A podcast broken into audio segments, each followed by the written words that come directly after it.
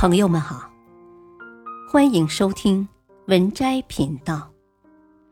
本期分享的文章是《一个家最好的模样》，勤翻书，少翻脸，懂翻篇儿。一作家莫罗阿说：“没有了家庭，在广大的宇宙中，人会冷得发抖。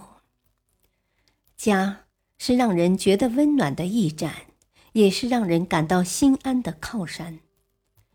人生在世，谁不渴望日日有爱人相伴，夜夜有家可回？但如果家中风气不正，纷争不断，即便腰缠万贯，生活也是一地鸡毛。家庭的经营需要足够的耐性与智慧。一个家最好的模样。莫过于勤读书，少翻脸，懂翻篇儿。勤翻书。俗话说：“富不过三代。”世界级建筑大师贝聿铭所在的贝氏家族却是个例外。贝氏家族历十七代昌盛，培养出了各行各业的精英和领袖人物。除贝聿铭以外，家族中名人还有颜料大王贝润生、上海银行创始人贝在安、中央银行总裁贝祖仪等。贝氏家族人才兴旺，成为显赫门第，与勤读书的优良家风密不可分。贝家先祖贝兰堂在明朝贩卖药草，白手起家，他深知遗产遗子孙。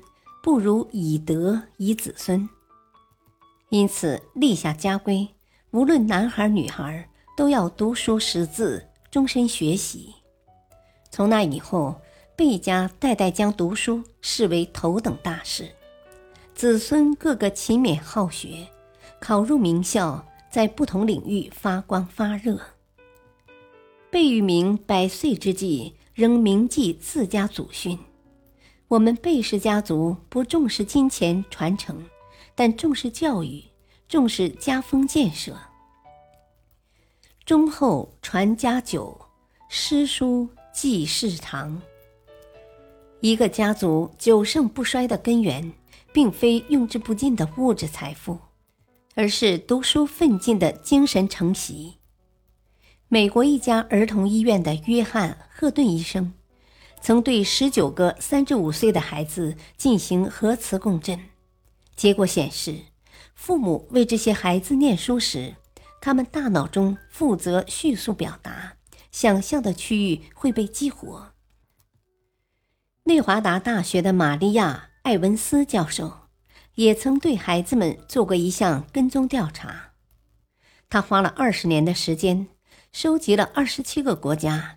七万三千两百四十九个家庭的数据，最后得出结论：影响孩子教育水平的不是家庭收入、父母的文化程度或职业地位，而是家中藏书的数量。